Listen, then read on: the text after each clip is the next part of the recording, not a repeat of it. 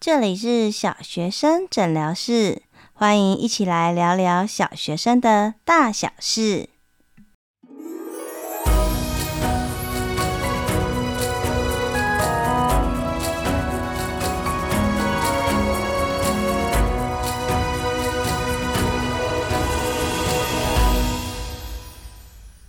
嗨，我是依晨，欢迎再次回到小学生诊疗室。今天好吗？孩子考试完了，有没有觉得肩膀松了很多？哇，呼吸起来都感觉空气是甜的。希望没有这么夸张。那其实啊，我想要跟大家分享的是，如果呢，我们是真的是一个重视长时间价值的家长。其实，在考试完，怎么样带着孩子去回顾这一段学习的历程，醒思考完的结果，然后归因，看看到底这样造成这样的结果原因可能有哪些，然后在下一次考试来临之前再做出调整跟改变，其实才是真的是长期可以获取价值的方法。那其实啊，就是我当老师这么多年，我现在其实还常常会曾经被一个画面震慑到，就是放学回家，然后低年级小朋友奔向妈妈很开心的时候，妈妈呢就先从书包里面掏出考试卷，一看。九十八分，你为什么九十八分？这两分到底是怎么样失去的？这一题不是已经讲过很多次了吗？你到底有没有检查？为什么这一题还会错？我在旁边真的都是深呼吸一口气。好，所以啊，想要跟大家分享怎么样看待孩子的历程类型。其实第一个就会想要跟大家分享的，就是这种最令人心疼的孩子。也就是说，这样的孩子他是真的很努力，可是考试有可能多很多的因素，可能是当天身体状况不是很好，可能是比如说今天的活用题比较难，或者是题主题一题错，后面延伸都错。我相信大家哈，家长大家应该都有类似这样的经验。有的孩子是当考试考试卷发回来的时候，看到的当下就已经挫败的大哭。已经崩溃了，自责了。那我想问问大家，如果你是这孩子的家长，你会对他说什么呢？其实我觉得这个答案并没有所谓的对错，就是价值观的选择。不同的孩子、不同的家长、不同的状况、不同的年年龄，可能选择的话不太一样。但我其实常常觉得啊，生养孩子真的是一个获取礼物的过程。我们怎么样对待这个孩子，其实有时候就反映出我们自己内心的焦虑，还有我们自己是怎么样对待自己的。你是对自己非常严格的人吗？你要求自己每件事都要做得很好，如果没有达成，你会非常的自责、苛责自己，甚至怒骂自己吗？所以啊，其实我们会呃讨论几种方法哦。曾经我就问过家长或老师们，诶，有些就会说哦，好，我们会安慰他。那安慰的方法是什么呢？哎呀，这次考不好，下次再考好就好啦。大家想想看，如果你是这个孩子，这个安慰好像有点用，好像又没有太多作用。哦，或者是啊、不要难过了啦，哭什么哭？这个就感觉诶，好像还否定情绪。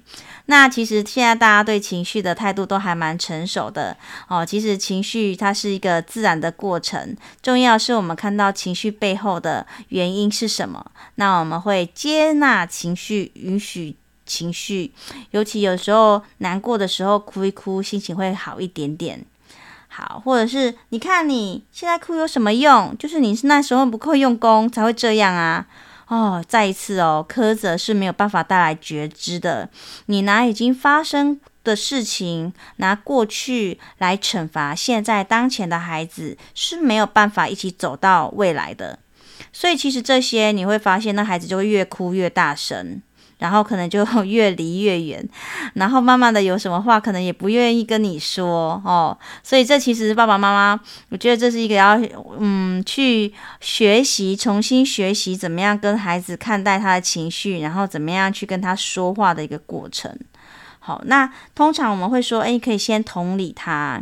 好，所以大家可以发现呐、这几集我们有长期的陪伴，诶，我们真的看到孩子真的好努力哦，一回来真的上了一整天的课，写完作业还真的就是很愿意的坐在书桌前，然后用心的把课本打开在那边复习。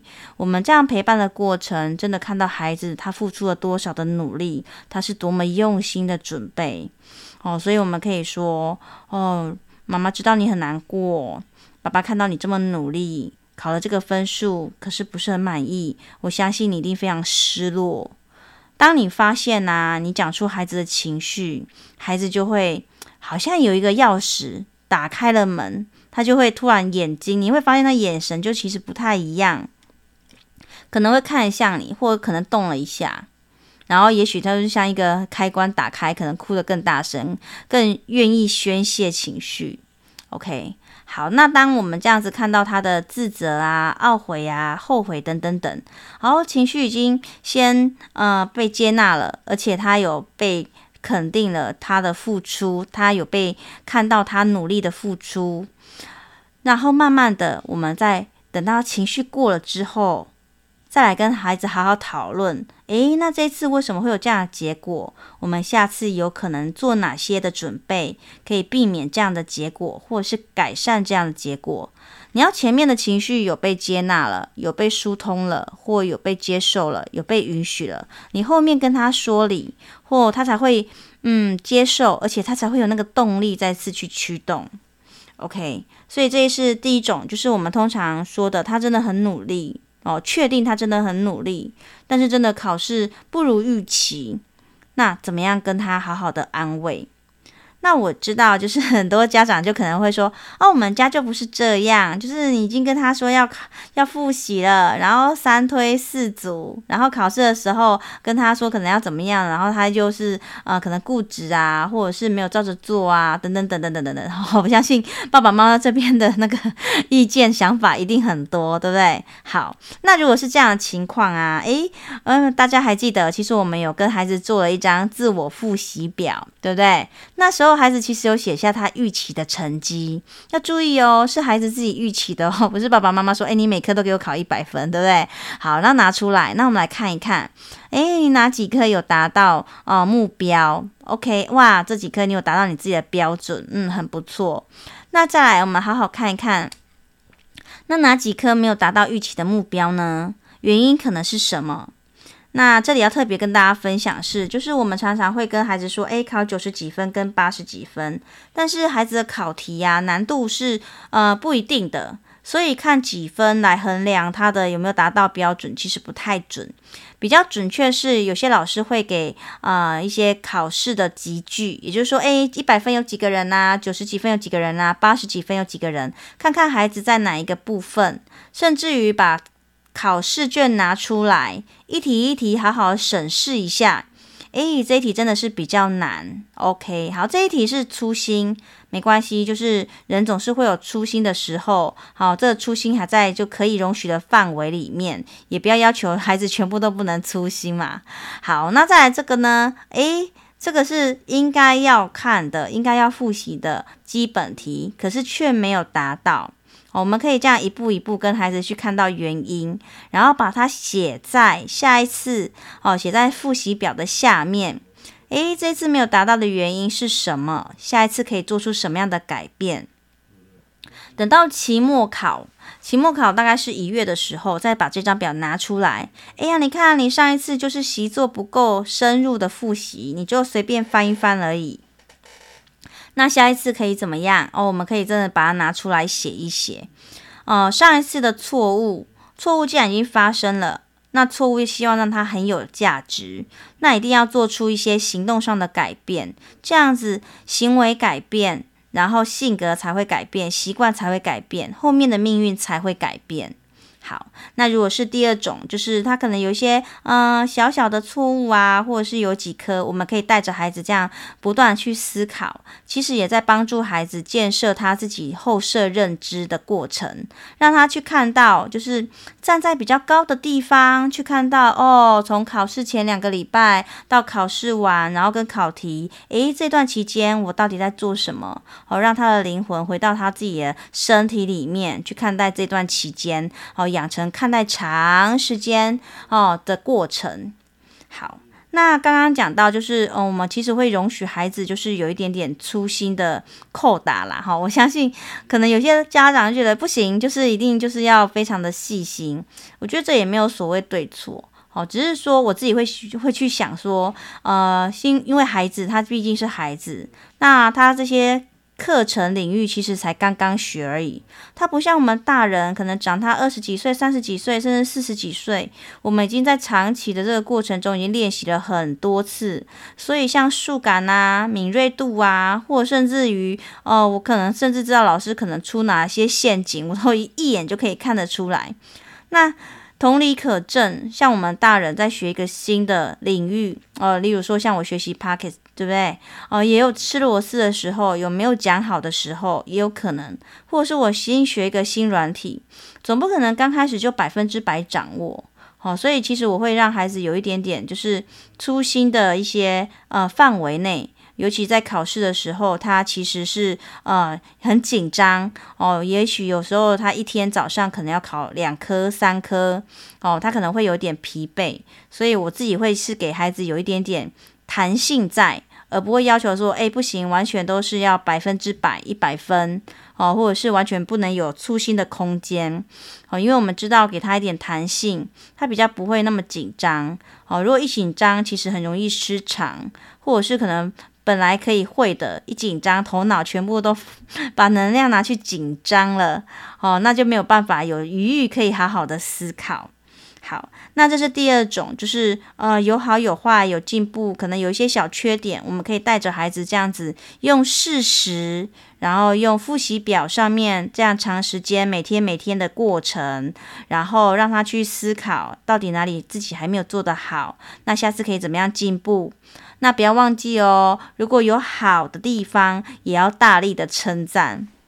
好，那讲到称赞呢，其实我觉得也蛮有趣的哈，因为有些孩子哇，我们真的这样陪跑了一段，真的发现哇，老师好敬佩你哦，你真的进步很多，你真的很有努力。那你考了这样子这么棒的成绩，就是跟自己比，已经考这么棒了。回家之后哦，家人有没有称赞你呀？那你就会发现。孩子就苦瓜脸，他说：“我妈妈说，哎呦，天是要下红雨了哟，怎么考这么好？” 所以各位家长，你要去思考一下，其实称赞也是要学的，就是。嗯，我知道很多家长会真的很担忧哦，或者是会很担心他什么得意忘形啊，太骄傲啊，所以称赞一点点，后面还会叫哦加一大堆的说教哦。所以比如说比较不好的句型就是哇，你这次考得真的很好诶。哦，但是 你会发现那个但是一下去，小朋友的专注力，你知道。大家就集中在后面的但是了，你后面前面的称赞其实就没有太多的作用，或者是我们我们刚刚讲那个什么天要下红雨，其实它是一种，嗯，有一点就是呃揶揄嘛，或者是有一点就是呃就是刺刺激他，就是你不是真心的想要夸奖，你是甚至有一点是要呃就是刺激他这样子，哦，所以我觉得。大家真的是称赞，可能要稍微就是稍微改变一下说话的方式。那这边再提供另外一种，我觉得 也是有点伤脑筋，就是那个小朋友真的是苦瓜脸，就明明考得很好，可是回家就是感觉好像反而被惩罚一样。我说：“诶，小朋友，你考得很好啊，那你回家妈妈有没有说什么啊？”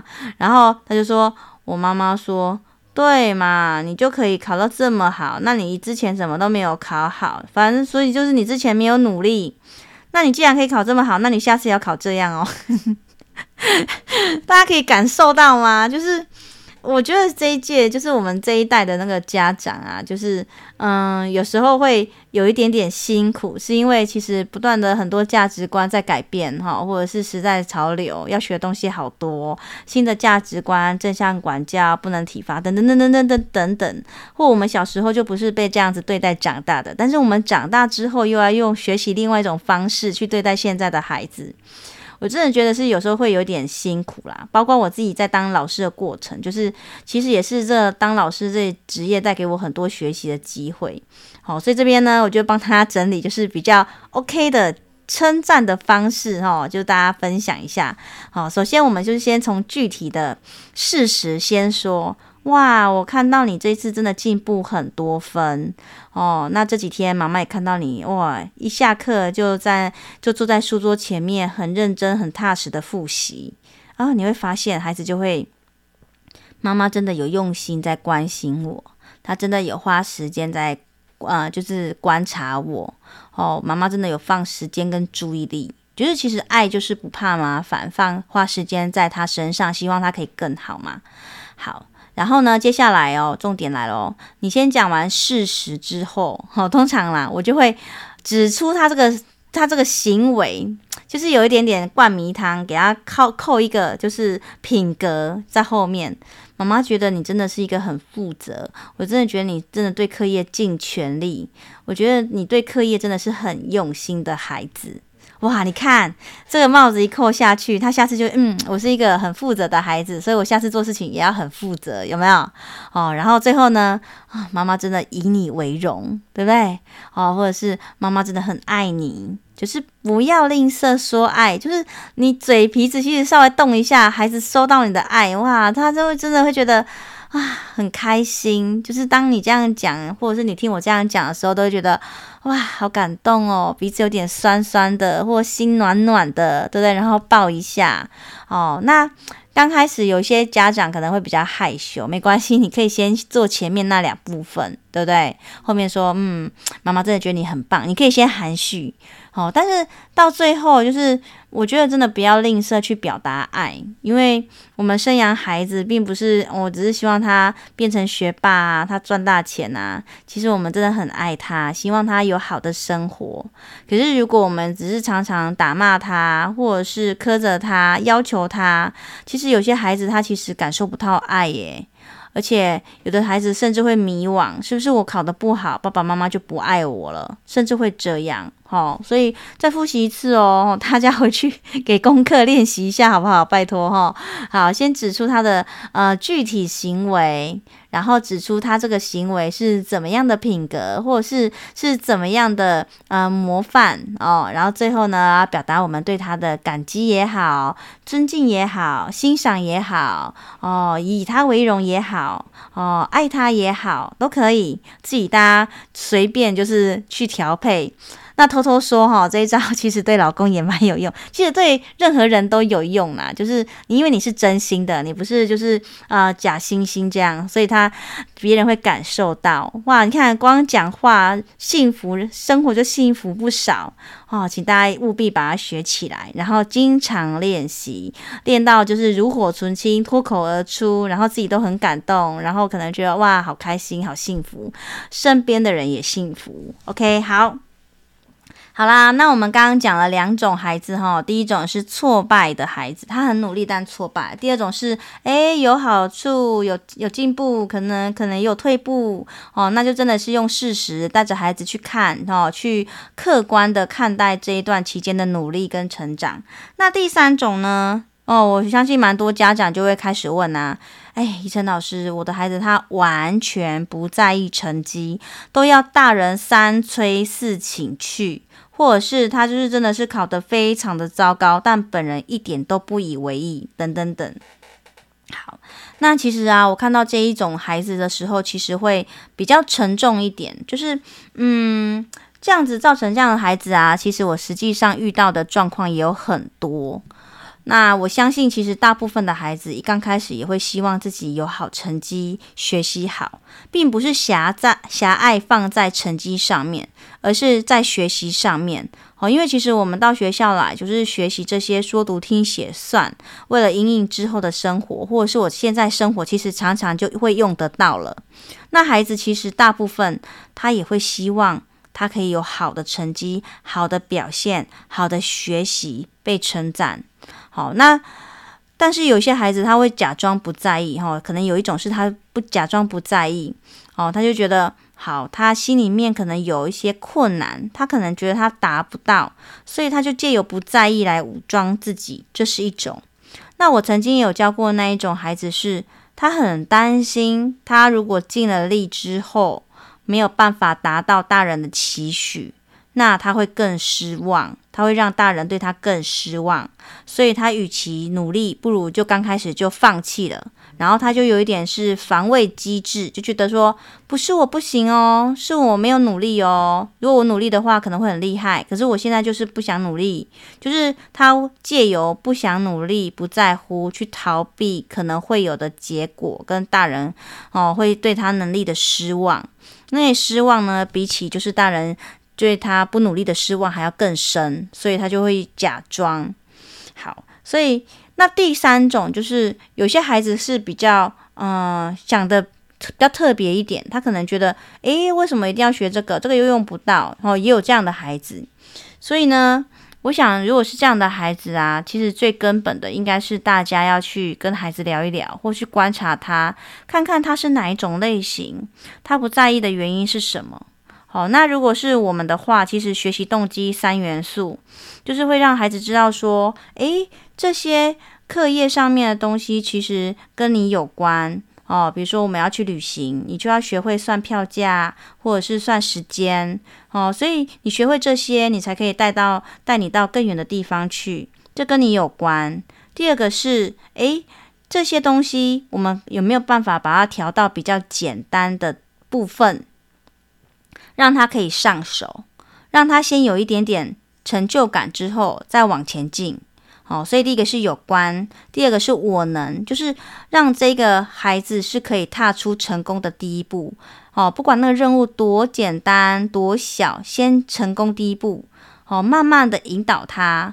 哦，如果他已经很多不会了，通常是高年级的孩子，或者是已经比较大年纪的孩子，真的是需要家长就是好好的陪伴他，鼓励他。哦，就先不要打骂他，先让他有信心，一点一滴，慢慢的。那第三种是，诶，我对这件事情是有没有自由的？哦，像有些孩子真的对于写字是比较困难的，那有没有可能是你可以用说的，或用画的，用别的方式来呈现等等？哦，我们先哦从他可以开始的部分，然后让他有自由的空间，可以让他去选择，而不是诶，你回来就是要给我写评量，给我写自修，给我写考卷，然后一回来就是到安心班到八点半，然后回家再继续写。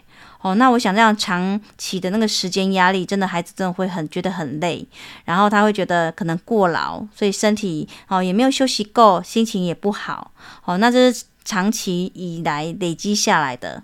好，所以像我们说到这个完全不在意的孩子，可能真的要先去探究他的原因，先从他的学习动机开始，这件事情跟他有关，让他知道哦。然后第二个是，诶，这件事情可不可以先有？他先从他可以做到的一小部分开始。第三件，这件事情可不可以有一点点自由？好，那当然也是有一些孩子是他可能目前还不太能够学。好，那我们已经前面已经说过了，其实我们现在课业主要还是在呃国术英设置，就是这些比较呃呃认知性的课程。好，所以有些孩子。我们做多元智能理论，它的长才可能在别的地方。那重要是，我们就看他的进步。好，那跟大家分享一个，就是呃，我像我有一个孩子，就是他曾经是过动，然后他专注力比较不稳。所以呀、像呃，到四年级的时候，有一个单元是三位数乘以三位数。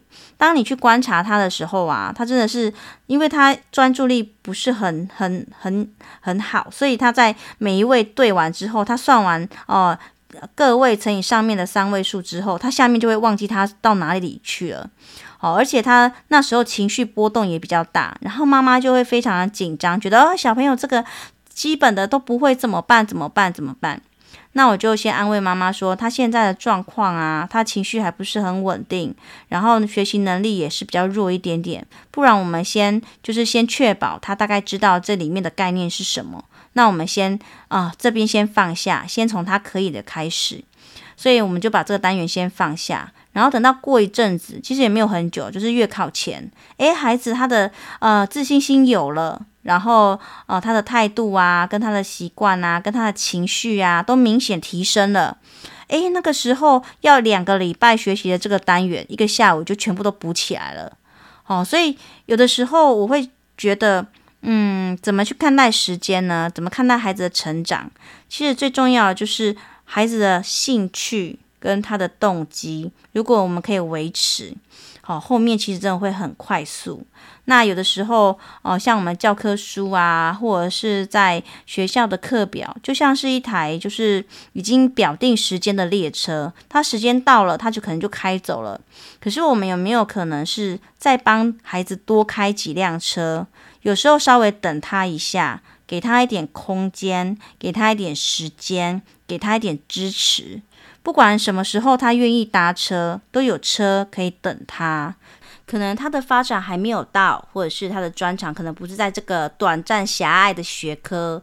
好像其实我认识蛮多，可能他的学习力不是非常顶尖，可是你会发现哦，一个孩子我们看他的样貌其实很多元。诶，有些孩子他人缘就特别好，他特别有表演戏剧的天分，所以呢，其实在我们学校会特别帮他创建一些舞台，让他有表演的机会。那在家爸爸妈妈我们也可以多多鼓励他，或是帮。他找到他喜欢的、他擅长的，哦，去发展哦，千万不要就是在他的短处上面不断的绕圈圈，不断的要求他，然后把他的学习动机、兴趣跟热情全部都消灭了，那就非常的可惜。好，所以呢，段考完哦，可能是几家欢乐几家愁，但千万不要急着责备。哦，其实我们看到的很多不是有问题的孩子，只是一个孩子他遇到了问题。那我们爸爸妈妈永远是孩子的加油队、拉拉队，要站在孩子的呃立场去看看他是不是需要帮忙，不管是学习策略、学习态度，还是他有其他的想法，那就在这样子一次一次的计划实施。然后反思调整的过程，其实我们就教会孩子。你看，爸爸妈妈教会你，我们真的以身作则，很认真看待学习这件事情，很认真的希望给你辅助。那这些全部都是爱的表现。那千万不要忘记，可能有的时候我们需要责备，这是难免的。可能孩子他没有付出全力，或者是他可能有些状况。那但是如果责备完之后，千万要告诉孩子，就是。爸爸妈妈爱你是没有条件的，不管你的成绩好还是不好，哦，不是因为你成绩好，爸爸妈妈才爱你。其实爸爸妈妈爱你，就是因为只是你是你而已。那不管你的成绩好还是不好，你永远都是爸爸妈妈的宝贝，而不要把成绩好，爸爸妈妈才爱你这两个产生挂钩。哦，让爸让孩子感受到你对他无条件的爱，其实是很大的安全感跟向前进的一个动力。那呃，最后想分享一点，如果有些家长会问我啊，可是如果他成绩真的很弱，我在家里又没有办法协助他，那该不该让孩子哦、去安亲班，或者是课后辅导班，或者是补习班等等？那我觉得其实，嗯，没有说标准答案，但我可以提几个点，大家可以去参酌思考看看。好，第一个，当然，如果说孩子真的是呃需要协助，那我相信有些专业的安亲班或者是补习班是可以提供协助的。那在去的路途，其实会有时间的成本，还有上课的时间。那安亲班班跟补习班，它其实是一种加强学习，所以学习完不是就没事了。它其实也是很重视他上课的专心度，而且安心班班跟补习班也会有。哦，之后的功课或者在课堂上会需要有一些练习的习题，好，所以短时间之内，我觉得如果有些孩子他是需要的，我觉得是可以的。但如果这个孩子他天生他可能的问题是在于上课没办法专注，或者是听讲的呃效率太差，那真的就是要对症下药。好，所以大家可以平量看看孩子的状况，然后做一个整体的思考，然后做决定。那如果真的要选择安亲班或课后辅导班啊，或补习班，当然立案啊，跟他的场景、他的安全性，还有他的理念呐，哦，还有师生比呀，那。如果是我们请安亲班、补习班来协助，其实不是我们就把所有的责任就交给安亲班老师，因为安亲班老师这样实在是太辛苦了，而且其实这样对我们自己的孩子也不好哦，因为亲职无法外包，所以回来之后，我们还是要关心一下我们孩子的作业。你可以翻翻他的作业，问问看，诶，你在安心班的时候，老师是怎么样指导你的？那你这边错这么多，是不是因为你上课的时候没有认真？哦，真的没有办法把所有的责任就是放在老师身上，或者是安心班老师身上。哦，我觉得这些都是一个协助孩子可以学习更好的人员。那唯有这。这些人员哦，师生亲三者都有共同的目标，彼此互相合作，然后才可以前进。好，希望这一集呢可以带给你一点想法。那如果是已经反省完，也做好下一次的计划，或者是诶怎么样可以希望下一次可以有更有进步，那不妨就是趁着假日孩子考完，稍微轻松一下，聊聊天，或者是找一部电影大家一起看，或者是找一些书。那下周开始，我们也会开始一系列诶在。这一次考试是发现孩子学习态度跟习惯上的问题，那我们平常在阅读、在学习上面又可以做些什么？哦，治标完成，接下来我们就可以谈谈该怎么治本了。好，希望今天的节目对大家有帮助。如果大家有任何疑问，或者是有想啊、呃、要写有想要其他问题要问的，欢迎到粉丝团小学生诊疗室来跟我互动。那我们这一集就到这边喽，拜拜。thank you.